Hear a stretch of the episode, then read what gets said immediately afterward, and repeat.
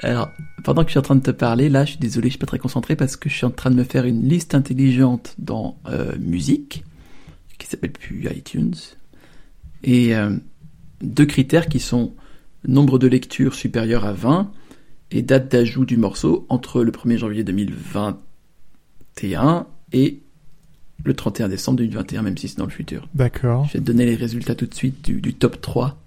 Juste, je sais pas tout à fait ce que j'ai noté dans, le, dans, le, dans les notes, mais euh, ça, ça m'intéresse de mon côté. de J'avais pas fait ça comme ça, mais... Alors, attends. Modifier les règles. Euh, tac, Du, tac, du très tac. bon podcasting. Euh, je, je vois que le deuxième morceau le plus écouté de, de 2021 euh, est un morceau de Utada, non Hikaru Utada, Utada Hikaru, une artiste japonaise euh, euh, qui me semble est non binaire.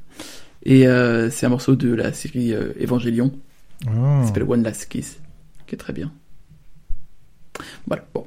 Je, j'ai une liste euh, pas du tout similaire cette année. Je me suis fait pour la première fois une liste euh, de, de favoris de l'année que j'ai que j'ai appelé 2021 parce que parce qu'évidemment. Oui, parce qu'on est d'accord, je suis désolé, je t'interromps, mais on est d'accord que les morceaux que tu écoutes le plus sont pas forcément tes favoris de l'année pour autant. Il y a beaucoup de guilty pleasure dedans.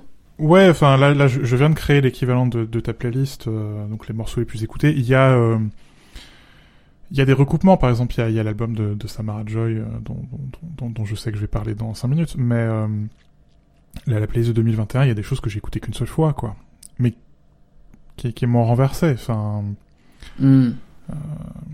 Le, dernier album de Christian McBride qui est toujours très bien, ou euh, la, le- la, cover de la, de la rumba d'Armando par, euh, par Jenny Kluken, ou euh, c'est très bien. C'est des morceaux que j'ai écoutés qu'u- qu'une ou deux fois, quoi. C'est pas, c'est des morceaux pour moi qui disent quelque chose de 2021 et de ce que j'ai, de la scène jazz en 2021 et de ce que j'ai apprécié en 2021, mais c'est pas forcément les, les morceaux que j'ai le plus écoutés, quoi. Enfin, les morceaux, les morceaux que j'ai le plus écoutés, c'est, euh, c'est euh, la troisième ou quatrième piste de l'album de Noël de Nora Jones, qui objectivement est pas un bon album et c'est pas de la grosse musique, quoi. Donc, euh, il y, a- pas un recoupement euh, parfait, quoi.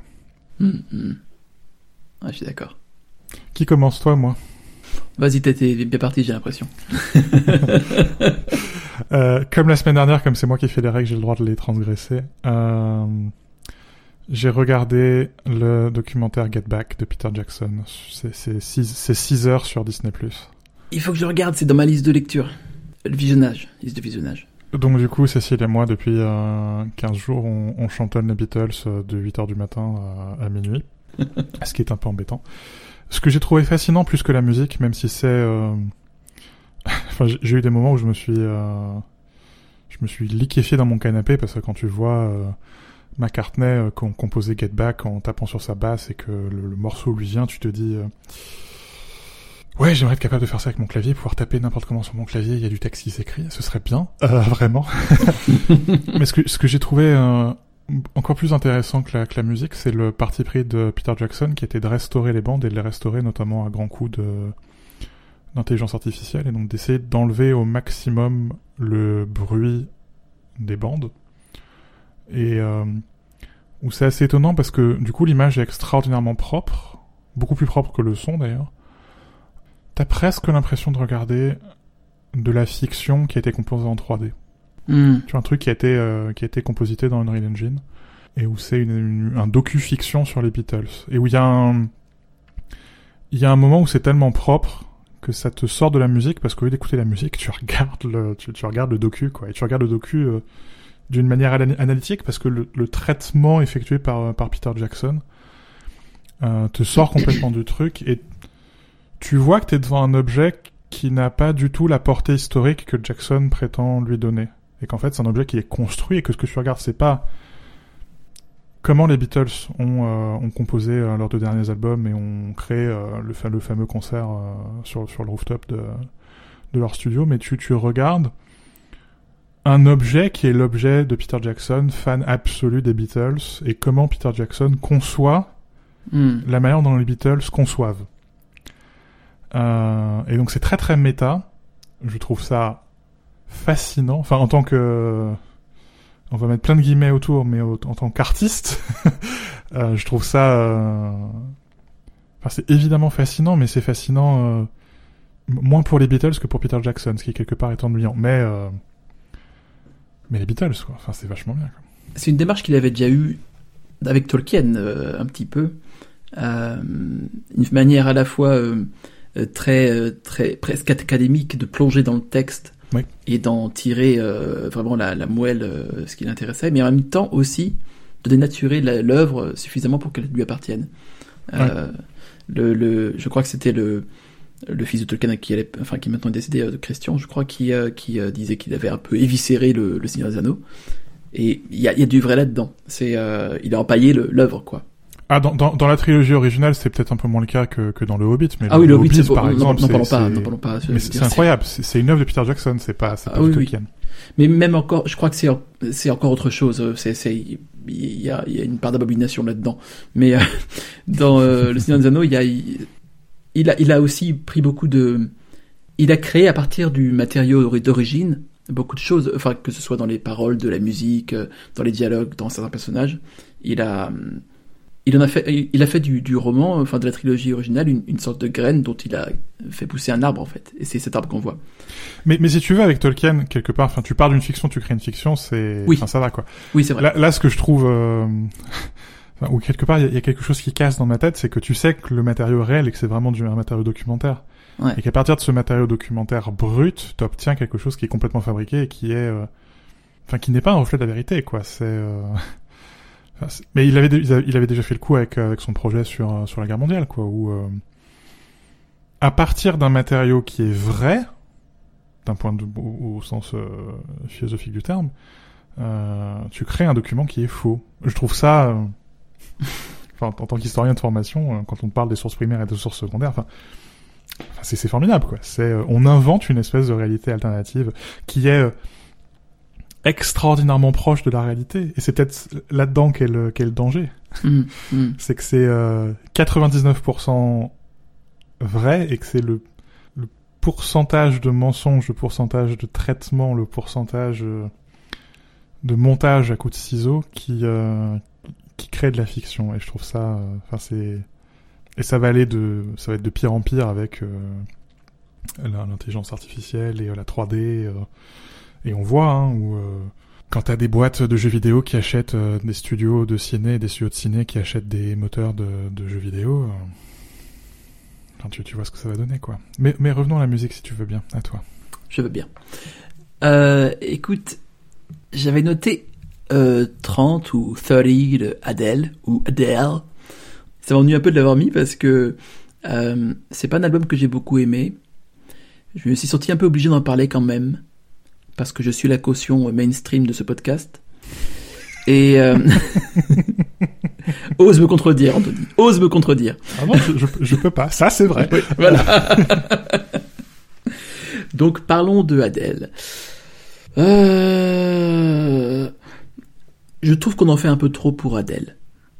Je trouve que ces derniers deux derniers euh, concerts là, donc celui à l'observatoire euh, Griffith et euh, l'autre je sais plus où avec tout un parterre de stars, c'est assez étrange.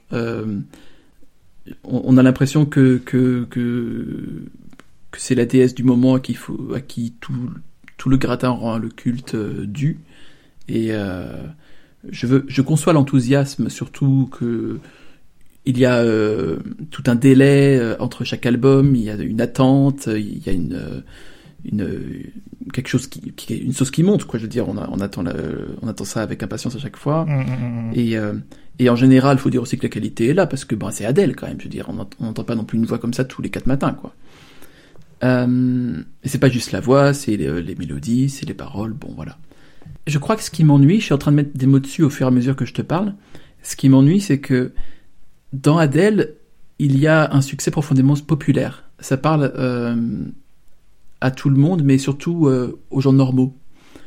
Et ça m'ennuie beaucoup qu'elle soit starifiée comme ça, parce que ça la sépare brutalement, ça la- ça l'arrache en fait à ce public qui, qui était le sien, tu vois. Ouais, ouais, ouais. C'est-à-dire que c'est devenu, euh, enfin, son par- le parterre, franchement, de, de, de- le public qu'elle a dans ces deux concerts-là qui sont filmés, c'est vraiment que des stars. Et je trouve ça très gênant euh, et injuste un peu, parce que c'est pas, c'est pas ces gens-là qui, l'ont faite entre guillemets, et c'est pas ces gens-là qui l'ont écouté avec euh, autant de loyauté que tout le monde, tu vois. Et, sa musique euh, parle, je pense, plus aux gens normaux qu'aux stars. Et donc ça, m'ennuie un peu. Je trouve qu'il y a une, espèce d'injustice là-dedans et son dernier album, je trouve, est, pas à la hauteur de ce qu'elle a fait auparavant parce que ça bascule dans le dans le culte de l'ego et ça m'ennuie un peu ça aussi. Regarde Get Back. ok. Parce que c'est le même problème avec les Beatles quelque part et tu tu les tu vois comment ces gens ne s'appartiennent plus à eux-mêmes. Hmm. Et comment l'idée que les gens se font des Beatles et l'idée que, que leurs producteurs se font de la musique des Beatles finit par dépasser les Beatles eux-mêmes. Ouais. Et comment ce groupe éclate parce que la construction sociale qu'est euh, les Beatles dépasse les quatre individus qui forment les Beatles. Et là, c'est pareil avec Adele, quoi. Quelque part, elle s'appartient plus elle-même, quoi.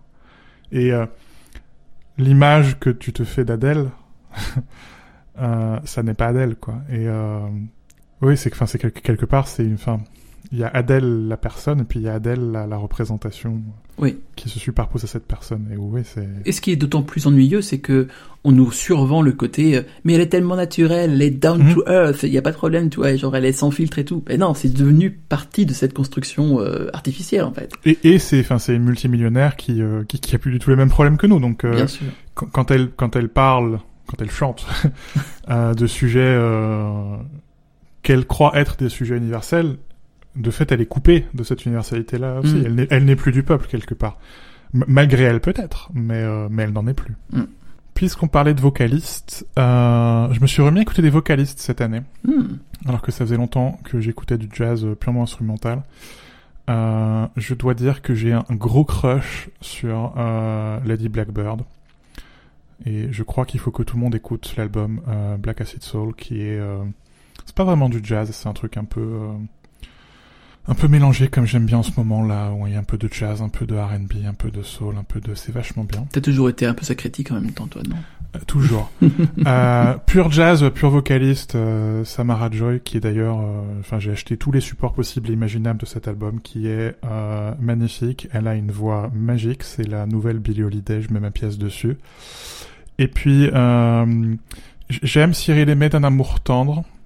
J'aimerais que Cyril Aimé soit ma sœur ou ma cousine, ou tu vois, qu'on puisse se voir une fois par an et tu vois, manger, manger ensemble et, et, et l'album euh, I'll Be Seeing You notamment était. euh, Enfin, tu, tu mets ça, tu, tu bois du chocolat chaud euh, un samedi après-midi en lisant un bouquin et tu mets I'll Be Seeing You, c'est c'est une certaine idée de la vie quoi, si tu veux. C'est euh, c'est Hugues comme disent les euh, les Scandinaves. C'est euh, ça fait un peu du bien à l'âme quoi. C'est de temps en temps il, il faut ça aussi. Est-ce que t'es en train de faire trois albums pour un seul euh, item là? Oui, parce que je suis comme ça.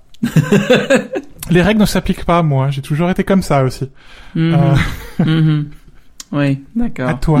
Je vois. bon, moi, j'ai pas eu l'outrecuidance de Monsieur Nelson Santos. Enfin, au contraire, je vais même prendre le contre-pied inverse, qui est le contre-pied inverse. Waouh, qui est euh, Zéro artiste, c'est ça? Pardon. zé- non un single. Euh, le single Fever de Dua Lipa et Angèle. Donc zéro artiste, pardon. Oh, oh J'espère qu'elle ne nous écoute pas. Euh... Oh si, écoutez-nous en fait. Ouais, j'espère qu'elle nous écoute. euh, c'est... Non, en vrai, en vrai, Angèle, j'ai un problème. Il faudrait que j'en parle dans un autre podcast, dans un autre épisode. Je pense que j'aime pas du tout Angèle. Mais euh, j'ai, j'ai un peu un... C'est, je déteste, mais j'écoute quand même, tu vois. C'est, euh... j'aime pas sa voix, j'aime pas comment elle chante, j'aime pas ses textes. Mais ça, ça, fonctionne parce que je sais pas, ça doit parler à une partie de mon cerveau qui est euh, un peu conne. Et du coup, euh, je, le reconnais, tu vois, mais ça, ça me désole un petit peu. J'ai pas la, j'ai pas la force d'âme pour assumer mes convictions. Donc ouais, ce single, je pense que je, un de mes plus écoutés de 2021, euh, très efficace, très court, 2 minutes 30, euh, trop court, donc tu le mets en boucle. Et euh, ouais, c'est redoutable, quoi. Ça marche très très bien. Ça marche très très bien. Puis les Anglaises, qui, enfin les Américaines qui parlent français, enfin qui chantent français, c'est toujours rigolo, tu vois. Donc euh, non, il y a tout dans ce single. Il y a, il y a du catchy, il y a du, euh, il y a des paroles nulles. Enfin, c'est parfait, quoi. C'est c'est c'est parfait. Ouais. Je suis désolé, je manque un peu d'adjectifs là-dessus, mais euh, je l'ai beaucoup écouté. Vous l'avez sûrement beaucoup écouté cette année, ou peut-être pas d'ailleurs. Et sinon, fait- faites-moi signe. Ça m'intéresse d'avoir votre avis. Mais voilà. Écoute, juste pour t'embêter, euh, je vais... Moi aussi, j'écoute de la pop, ça m'arrive. Et S'il je vous plaît. je, je- je dois dire que parfois, je suis un humain comme les autres. Et donc, comme à peu près toute l'humanité, j'ai écouté euh, Sour de, de Olivia Rodrigo. Et, euh, et j'ai même écouté les, euh, les réenregistrements des albums de Taylor Swift. Ouh. Euh, et je dois dire que tout à l'heure, on parlait de vérité et de documentaire. Euh, on pourrait dire des choses sur... euh, Ça, c'est fascinant. ouais. c'est Ouais. incroyable. Il y aurait des heures de discussion à avoir là-dessus. Moi qui suis, euh, ça, c'est un guilty pleasure quoi, Taylor Swift. Moi qui suis absolument fan de, de, de cette bonne femme, de cette bonne femme. D'abord tout le bordel autour de la question de la propriété des euh, Bien de, sûr. de, ces- de ces enregistrements me- m'intéresse en tant que journaleux, mais euh, le réenregistrement c'est c'est enfin c'est c'est inc- c'est incroyable. Enfin sur certains T'entends que la voix a changé parce qu'elle a vieilli, mais sur certains, sur certains plans, c'est, c'est, c'est, c'est, de la décalque, quoi. C'est du documentaire. C'est, euh, c'est, c'est, c'est, fascinant. Et ouais, savoir, c'est, euh, ouais, c'est de la pop. Ça fait pas mal à la tête. Euh, ça parle de quelque chose de l'universalité, euh, de l'expérience humaine, euh, mais euh, avec des, des mots très faciles, quoi. C'est pas de la philosophie. C'est pas de la pop bragnac, quoi. C'est pas Fiona Apple, quoi. Hmm. Trop, trop compliqué, Fiona Apple. J'ai essayé. euh, Oh Mais vachement bien, hein, dans, dans un, dans un tout autre genre. oui, mais bien sûr, bien ça. sûr, mais c'est pas mon truc. Ouais. Enfin voilà, je l'ai écouté euh, peut-être quatre ou cinq fois cet album, euh, ce qui est incroyable hein, pour un album de pop. Bah, Mais, donc. Et en plus, la jaquette est violette. J'avais même pas remarqué, mais Ce oui. qui doit jouer. je, je pense qu'effectivement, euh, c'est même sans doute la raison numéro un pour laquelle tu l'as écouté. Ok. Mais ça, enfin, de la même manière que Fever probablement. Enfin, il y a un côté, il y a tous les clichés de la pop, il y a euh, les trucs à euh, trois refrains, euh, quatre couplets plus le pont, euh, modulation majeure mineure, euh, le drop, le, enfin. Ça fonctionne, quoi. Ça fonctionne Mais très bien. enfin, au bout d'un moment, ça marche quoi. Bien sûr, bien sûr. Enfin, tu peux pas lutter contre ça, quoi. à un moment. c'est- Non, non. Y a- y a- ça, ça touche à quelque chose de presque physique quoi. De, euh, Oui. on est on est programmé pour pour pour aimer ça. C'est- ça. Ouais. Ouais, ouais, bah écoute, euh, alors, euh, tu écoutes parfois de la pop et moi des fois j'écoute des trucs un peu plus que sophistiqués. Euh, bon, pas non plus trop trop quand même, faut pas déconner. Donc euh, j'ai écouté euh, le dernier d'Amon Albarn, un titre très long qui est, je vais le faire en franglais, Vas-y. The Nearer the Fontaine. Non, punaise, je vais pas le faire en français. Non, c'est pas horrible. Donc c'est une, cette, cette, euh, ce long titre est un extrait euh, d'un poème qui s'appelle Love and Memory de John Clare, Clare, euh, poète anglais de la fin du 18e que je connaissais pas du tout avant, je vous rassure. hein. je dis pas ça comme ça, genre. euh, là. Euh, voilà, c'est un très joli poème sur sur le, le- la perte d'un être aimé et je crois que c'est le premier titre de l'album qui, euh, qui reprend euh, en grande partie le, ce poème. C'est un album avec des niveaux d'accessibilité euh, variés, Ouais. divers. Je pense qu'il y a des, des morceaux très qui touchent directement, d'autres qui sont beaucoup plus quel terme hermétiques. Donc c'est ça qui m'a un peu ennuyé. Dans le même genre, Björk est un peu pareil. Elle moins sur les albums récents qui sont tous hermétiques, mais euh, sur ses premiers albums, il y avait ce côté euh, un peu pop d'un côté et en même temps euh, beaucoup plus recherché de l'autre, mais mais ça restait quand même plus accessible, je trouvais, en tout cas dans les premiers albums encore une fois. Là, là c'est vraiment trop inégal. Donc j'ai bien aimé, mais je sais pas si je réécouterais souvent, quoi. Est-ce que comme moi, tu apprécies aussi la, la progression de l'artiste? On passe, on, on passe de Blur à, à, Ouais. cet, à cet objet qui est. euh, Gorillaz. Ouais, et puis enfin, puis c'est cet objet, euh, cet album-là dont je vais pas redire le titre parce qu'il est fort trop long, mais qui, oui. enfin, qui est, quand- qui est quand même. Enfin, c'est c'est pas, c'est pas hermétique, mais c'est quand même pas très accessible non plus. Enfin, ça demande un certain Non. effort pour l'auditeur. Bien sûr. En tout cas, si tu veux euh, profiter de l'ensemble d'expériences, et je trouve, euh, enfin, en tant que simple auditeur, je trouve très gratifiant de pouvoir euh, à la fois aimer Blur et aimer ça, Mm. parce qu'il faut aimer Blur, Euh, il faut, Entièrement d'accord. Euh, et il faut détester Oasis, il faut, par, par principe. Et, et je trouve assez gratifiant, non seulement de pouvoir euh, aimer les deux à la fois, mais aussi d'a- d'avoir pu voir de mon adolescence à, à aujourd'hui, enfin ou de mon enfance à aujourd'hui, euh, la progression d'un artiste dans, et puis comment tu peux, euh, comment un artiste euh, peut déployer euh, Ouais, l'envergure, tout un- exactement. tout un tas ouais. de modalités. euh, Exact, exact. je trouve, je trouve ça, euh, enfin c'est- c'est incroyable. ouais. C'est vraiment fascinant. C'est un des rares, effectivement, où il y a ça. Il y a, euh, certes, euh, il y a, il y a très peu d'exemples comme ça. Euh, un peu Dave Grohl, euh, mais il y a, une, une vraie évolution et Sting dans un certain sens aussi. Oui, Sting aussi, ouais, Avec ouais, son, ouais. avec son, sa virée classique, euh, qui, qui, est, qui, qui vaut ce qu'elle vaut, mais qui est, qui est pas mal, qui est intéressante. Il y a, des gens qui ont de l'épaisseur, quoi, tu vois. Ouais. euh, en France on a William Scheller qui est euh, un peu en entonnoir lui mais euh, mais ouais. voilà c'est pareil bien, très bien ouais, aussi. je, je suis d'accord c'est très gratifiant euh, et surtout de il y a un côté qui flatte un peu l'ego de savoir de pouvoir se dire euh, ah je l'écoutais avant je l'écoute maintenant J'étais là je avant qu'il soit à la mode, et je suis et je suis toujours là maintenant qu'il est passé à Ouais. la mode. c'était le galette tu vois c'est ça exact À propos de mec passé de mode, je vais faire comme si le nouveau Clapton n'existait pas, parce qu'il a quand même viré bizarre, le père Clapton. Euh, mais euh, pour citer un autre Eric, euh, Eric Bibb, euh, Dear America, qui est... alors c'est de la critique politique un peu facile, euh, titre, enfin c'est voilà, de l'anti-Trumpisme un peu basique. Euh, c'est de la musique super familière, enfin c'est euh, Eric Bibb qui connaît sa guitare et euh, qui fait ses gammes, mais euh, quelque part il y a aussi, enfin c'est aussi pour ça que t'écoutes les artistes que t'écoutes, quoi. C'est euh, parfois t'as envie de retrouver un certain confort. Mais je dois dire que, et j'ai toujours apprécié ça chez Eric Bibb, il a parfois des fulgurances dans une tournure de phrase ou dans une manière d'arranger un mot et, un, et, une note. Et euh, ça me rend parfois, enfin ça me rend très mélancolique parce que ça me rappelle que je suis pas poète et que je serai probablement jamais poète.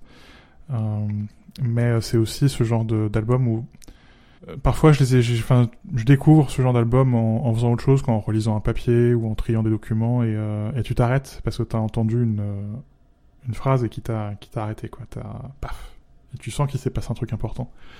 Et euh, et il y a un peu de ça. C'est, euh, ouais, je passe un bon moment avec cet album. c'est euh, je me méfie toujours un petit peu de la de la des messages De mes recommandations, pardon. Alors, Euh. ça aussi, bien sûr, mais ça allait sans dire. Mais il y a le des, messages politiques dans les chansons. Euh, je pense que c'est très difficile à articuler de manière à la fois, même pas pas ridicule, mais vraiment crédible et et et qui est du fond, quoi.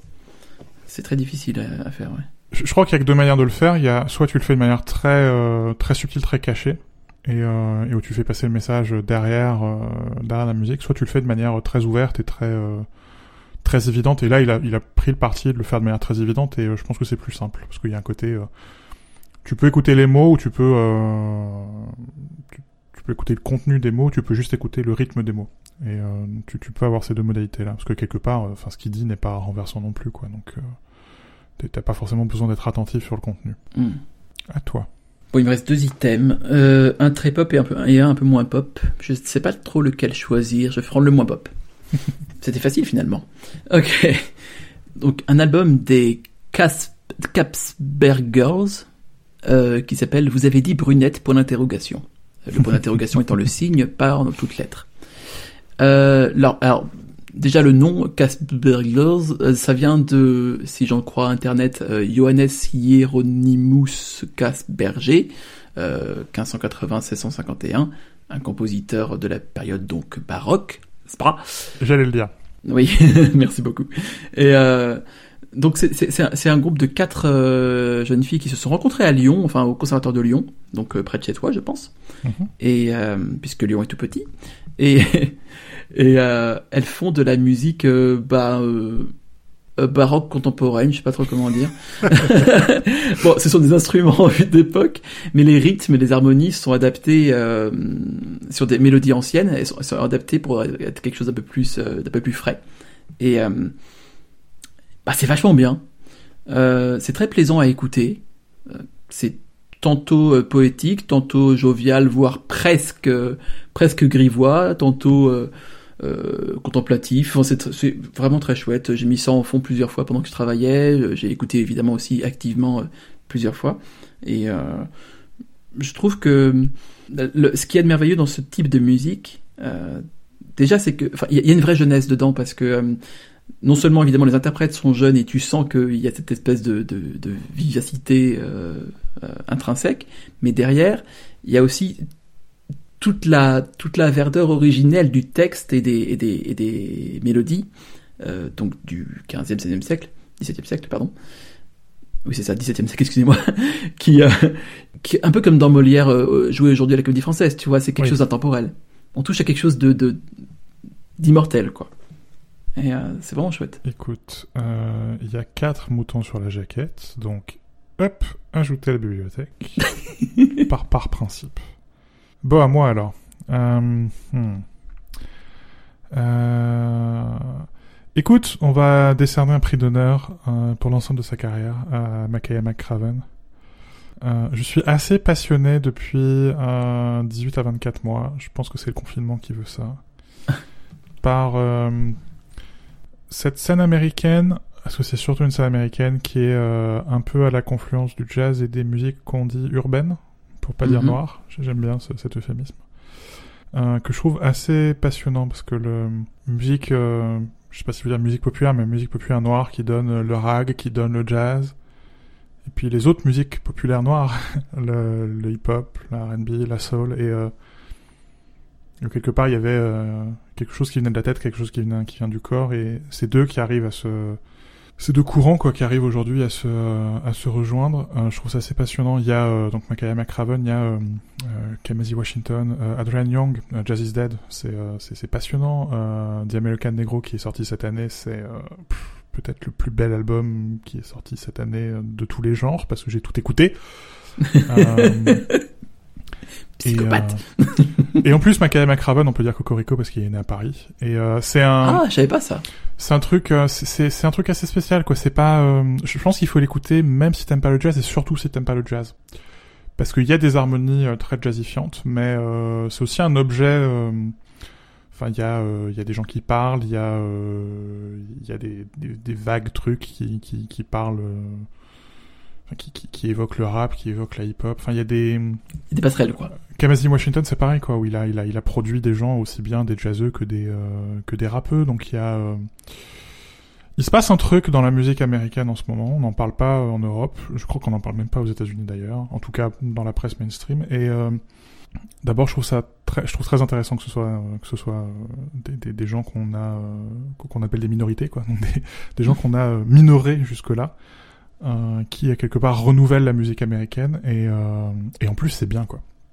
Enfin, Mm. pour le moment, j'ai pas écouté un, un album de ce courant qui soit mauvais, Hein, qui soit vraiment mauvais. Il y a des choses qui, euh, des expérimentations qui marchent pas, il y a des trucs qui sont un peu trop bragnac et où même moi ça me ça me paume et où euh, au bout d'un moment c'est un peu fa quoi. Et euh, et non, enfin il se passe un truc et euh, et c'est chouette quoi parce que c'est c'est quand même euh, très agréable d'être au aux sources de quelque chose et de pouvoir en être spectateur et de voir qu'il se passe un truc et euh, enfin c'est excitant quoi c'est euh, Oui, bien sûr, bien et sûr. pour les pour les oreilles c'est un régal enfin c'est Peut-être que j'écouterai. Je te Mhm. garantis pas que je le ferai, mais peut-être que j'écouterai. Et, et je, je pense parce que enfin c'est vraiment quelque quelque chose. euh, alors Kamasi Washington notamment euh, les, les albums de 3 heures c'est un peu un peu plus compliqué à écouter mais euh, euh, Jazz is Dead par exemple de, de Adrian Young ouais c'est un truc enfin il Mm. y a pas a besoin d'aimer le jazz pour écouter ça quoi c'est de la hip hop vaguement jazzifiante euh, et c'est vachement bien quoi. Et ça peut être une porte d'entrée euh, vers le jazz ou vers des formes de jazz quand on euh, quand on connaît plutôt les musiques qu'on dit, dites urbaines. Oui, ça c'est bon à savoir. Alors, j'aimerais euh, tricher un peu aussi, tant qu'à faire. Et euh, avant de dire mon dernier item de la liste, euh, mettre un prix d'honneur euh, à quelque chose qui n'a euh, aucun rapport, et euh, ou en tout cas une mention spéciale. Cette mention spéciale irait à euh, Silk Sonic, donc Bruno Mars et Anderson Paak, qui, Ah. ont, qui ont fait un, un album, qui ont commis un album il y a quelques semaines, je crois, c'est assez récent. Hein. C'est la soul des années 70, mais genre aujourd'hui, quoi. Et c'est deux artistes brillants. Je pense que Bruno Mars, il est un peu clivant, soit on aime, soit on déteste, mais euh, on peut que l'aimer là-dedans. Enfin, c'est très très bon. C'est si euh, un jour vous avez vous êtes un peu en énergie euh, un peu plus basse et euh, vous vous dites eh, néné t'as envie, vous écoutez euh, Fly As Me, puis puis voilà quoi. c'est reparti pour un tour. Qu'est-ce que tu veux que je dise euh, C'est c'est du Red Bull pour les oreilles quoi, mais sans le goût dégueulasse. Comme disait parfois ma grand-mère à, à mon propos, il a ses moments. Il a ses moments. ouais, c'est pas mal. Et, do- et donc maintenant que tu as triché ton vrai euh, choix, Et mon dernier item, euh, du coup, pour cette, pour cette liste, c'est euh, Clara Luciani, avec son album Cœur, que tu m'as fait écouter. que je t'ai fait écouter. Tu l'as écouté? Mhm. Ah. Alors, je suis un peu mal à l'aise, je dois dire, avec euh, l'obsession euh, néo-disco rétro euh, euh, années 80, tout ça, euh, de, de, de, de, la pop française en particulier, du monde en général. Donc ça va tout à, tout à fait dans cette vague et tout, mais il y a donc Clara Luciani, c'est même pas des bons textes, c'est des textes à peu près ok. Euh, globalement, il y a, il y a, y a un vers bon pour quatre vers euh, lambda, mais euh, il y a quelque chose qui me touche là-dedans, je sais pas comment dire. C'est, euh, j'ai l'impression d'écouter quelque chose de profondément, euh, en tout cas honnête de sa part. Et je crois que c'est une, je crois que c'est quelqu'un d'assez simple en fait, qui, euh, qui, qui doit être sans doute assez riche du coup, et euh, parce qu'elle elle a trop, elle a trop peu de problèmes pour être pour être compliquée. Et euh, elle, non mais je sais pas, son son album est bien, c'est c'est ça parle de d'amour, ça parle de plusieurs formes de ça, donc il y a des il y a le côté familial, il y a le côté évidemment conjugal, tout ça, mais c'est c'est très plaisant à écouter. Euh, faut pas non plus l'écouter trop, sinon on casse vite le, le, le charme. Mais je sais pas, ça m'a beaucoup plu. Ouais. Je, je sais pas si c'est à cause de mes origines, parce que je suis je suis pas vraiment français, tu sais. Mm. Mais je le vois légèrement différemment. Et je pense que c'est parce que euh, j'ai pas été exposé à la même musique euh, quand j'étais quand j'étais enfant. quoi. J'étais beaucoup exposé à la musique espagnole. Et j'ai l'impression d'entendre la France qui est nostalgique de la France du TGV. Ah. Ah ouais. La France qui est nostalgique de Salut les copains. La France qui est nostalgique de Gainsbourg. Ça a du sens. Mais pas seulement dans cet album, en fait, c'est une tendance générale. Ouais, ouais. Enfin, et, et dans- quelque part, c'est pour ça que c'est bien, parce que ça Mhm. fait référence à des choses qui étaient géniales. Mm. Enfin, faut, faut aussi le reconnaître, quoi. Mais euh, ce que je me demande, c'est est-ce que ces gens en ont conscience? Est-ce que c'est alors vraie question Est-ce que c'est une, une intention art- artistique euh, euh, active ou est-ce que c'est euh, de la production pure quoi? Ça, je me demande vraiment. Si c'est intentionnel, alors c'est bien. Hum, c'est ça, Vraiment. c'est ça. Parce que ça joue en plus avec euh, l'attente que tu peux avoir d'une certaine musique française. Mm. Et où ça renouvelle le genre euh, tout en marchant dans les pas de leurs prédécesseurs. Si c'est pas intentionnel et c'est juste du recrachage de ce qu'ils ont entendu quand ils étaient gamins, alors là, ça m'intéresse. Alors là, je prends les consultations psychiatriques à 500 balles de l'heure, vraiment. euh, parce, que- parce que là, oui, je trouve ça... euh, Enfin, il y a, y, a, il y a quelque chose de l'ordre du Xanax, quoi. Ce serait intéressant que Clara nous contacte du coup pour euh, nous expliquer un peu plus sa démarche derrière. Je, je, je, me- je me posais exactement la même question sans pouvoir mettre les mots dessus, donc je te remercie de l'avoir articulé. C'est euh, c'est la vraie question que je me pose, non, non seulement pour elle, mais du coup beaucoup d'artistes euh, actuels, contemporains. Parce que c'est une Que- scène, hein. Oui, voilà, voilà. Qu'est-ce qui est volontaire? À quel moment elle a choisi cet instrument plutôt qu'un autre, ce rythme plutôt qu'un autre? Et est-ce que c'est vraiment elle qui a choisi ou pas? Je sais qu'elle écrit pas mal ses textes, ou au moins elle les coécrit. Donc j'ai l'impression qu'il y a une intention quand même, une application de sa part, au moins à ce niveau-là. Euh, je sais qu'elle répète beaucoup, elle travaille beaucoup, euh, notamment elle répète au même studio, elle le répète que moi, donc je, tu vois, j'ai failli la croiser quelque part, hein, c'est chouette. Mais euh, après, j'en sais pas plus sur l'intention artistique, donc oui, ce serait... Toute, toute la question est là-dedans, ouais. Je, je l'ai pas mis dans mon top 5, mais je, je le redis aux gens qui nous écoutent, vraiment, euh, les albums pour s'endormir d'Arnaud sont vachement bien. C'est-à-dire que je, ne les ai jamais écoutés en entier, ce qui prouve qu'ils marchent. Donc, euh, si vous avez du mal à dormir, écoutez Arnaud, c'est soporifique. Et c'est le meilleur compliment qu'on puisse te faire, je crois. Je te beaucoup, ça me touche énormément. Alors pour la référence, on mettra les références en description, vous embêtez pas. Mais euh, merci beaucoup. Et puis écoutez, j'espère que euh, dans le top 5 de tous les gens qui nous écoutent, il y a évidemment ce podcast. Il y a intérêt. euh, que ces gens vont évidemment ouvrir euh, Apple Podcast et aller de ce pas mettre 5 étoiles à ce podcast. Puisqu'il est temps de faire des cadeaux là, c'est bon, allez-y Ouais. quoi. Plaisir d'offrir, monsieur l'ambassadeur.